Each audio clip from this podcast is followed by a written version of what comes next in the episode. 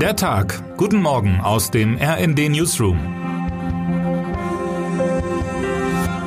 Es ist der 16. September. Guten Morgen. Die nun also doch Regierung. Wieder einmal hat sich die Bundesregierung erst zu neuen Waffenlieferungen durchgerungen, nachdem der Druck aus dem Ausland und der eigenen Koalition zu mächtig wurde. Heute stimmt der Bundesrat über das Infektionsschutzgesetz ab und es regt sich Widerstand. Und sie bewegt sich doch. Die Bundesregierung will schwere Waffen und erstmals auch gepanzerte Fahrzeuge in die Ukraine liefern. Zwei weitere Mehrfachraketenwerfer vom Typ Mars 2 samt 200 Raketen sowie 500 gepanzerte Fahrzeuge vom Typ Dingo werde Deutschland der Ukraine überlassen, sagte Christine Lambrecht gestern in Berlin. Ohne Zweifel kann das Militärgerät der ukrainischen Armee in der derzeitigen Situation helfen. Das gepanzerte Allschutz-Transportfahrzeug mit dem putzigen Hundenamen kann Soldaten an der Front schnell und sicher von einem Ort zum anderen bringen. Nach der bisher erfolgreichen Offensive im Osten des Landes und den massiven Geländegewinn muss die Armee mobil sein. Die Fahrzeuge schützen vor Minen und vor Beschuss. Von dem nun versprochenen Raketenwerfer Mars 2 hatte Berlin bereits vor einem Monat die ersten Systeme geliefert.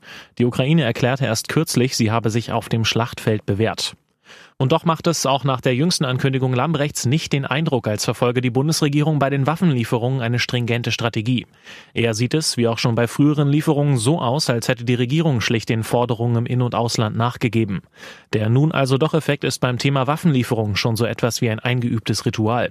Versteckt sich Deutschland hinter den NATO-Partnern? So war die Lieferung der Transportfahrzeuge bislang mit dem Verweis auf Eigenbedarf vom Verteidigungsministerium abgelehnt worden. Gleichzeitig stieg in den vergangenen Tagen der Druck auf die Regierung, die ukrainische Offensive und die Rückeroberung russisch besetzter Gebiete mit neuen Waffenlieferungen zu unterstützen, wie RND-Redakteur Sven Christian Schulz berichtet. Die US-Botschaft forderte gerade, Deutschland solle der Ukraine so viel Unterstützung wie möglich zukommen lassen.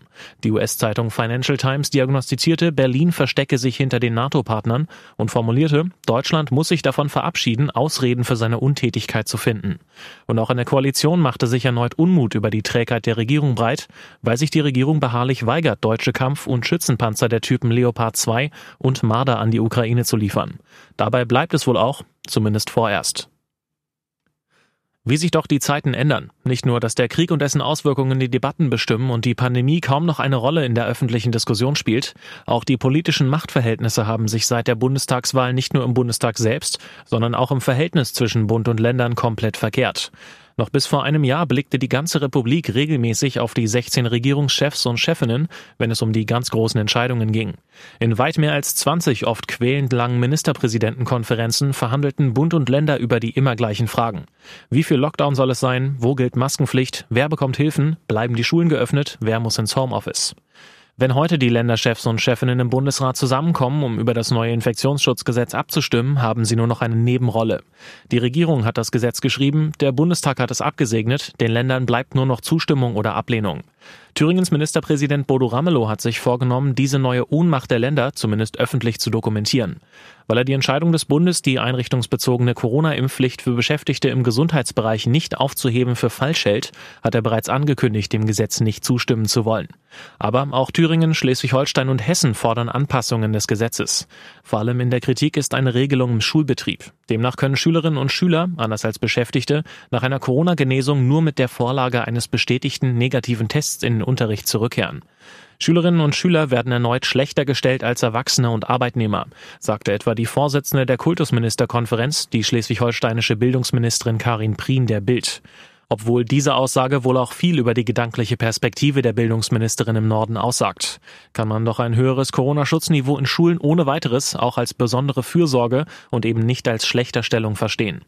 RND-Hauptstadtkorrespondentin Alicia Mentgen berichtet, welche Kritik es noch an dem Gesetz gibt und wie die Abstimmung heute laufen könnte. Termine des Tages.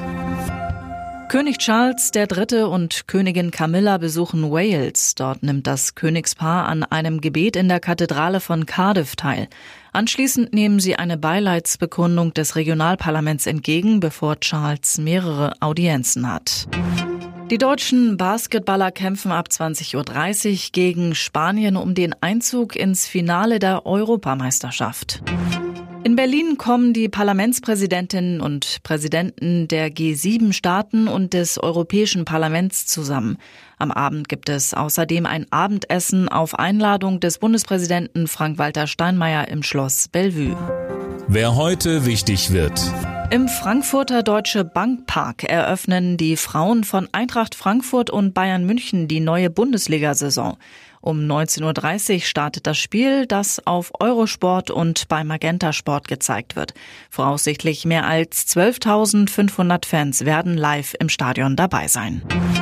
Und damit wünschen wir Ihnen einen guten Start in den Tag. Text Dirk Schmaler, am Mikrofon Colin Mock und Imme Kasten. Mit rnd.de, der Webseite des Redaktionsnetzwerks Deutschland, halten wir Sie durchgehend auf dem neuesten Stand. Alle Artikel aus diesem Newsletter finden Sie immer auf rnd.de slash der Tag.